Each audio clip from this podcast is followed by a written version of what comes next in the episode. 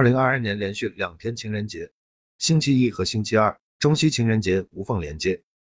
今天是二月十日，大年初十，祝大家十全十美。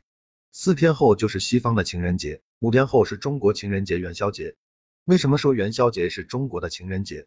我们来看辛弃疾的一段词：众里寻他千百度，蓦然回首，那人却在灯火阑珊处。古时候，未婚少女三步不出闺门，只有元宵节才能结伴出门看灯游玩。无数男女借此机会擦出了爱的火花，这些有情人在元夕夜或出门月下，或终成眷属，因此元宵节也被称为中国情人节。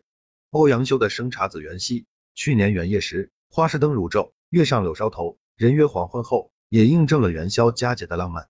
二零二二年中西情人节无缝连接，大家可以连续过两天情人节。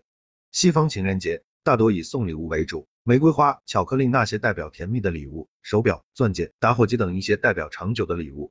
中国情人节元宵节来的更朴实一点，赏花灯、吃汤圆、猜灯谜、放烟花等这些传统节目，趣味性更强，社交性更好，可能没有那么多感动，但更多的是感情渗透。这也许就是东西方的区别，东方人相对含蓄一些。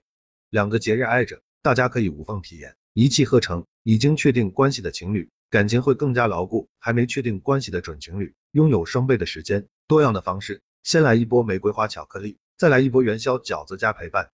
最后温馨提醒，情人节当天，玫瑰花供应紧张，而且价格昂贵，可以提前去鲜花店预定，或者在网上预定。巧克力也可以提前在网上定制购买。然后，两个情人节分别在星期一、星期二，没有假期，晚上别玩太晚，以免影响到第二天上班。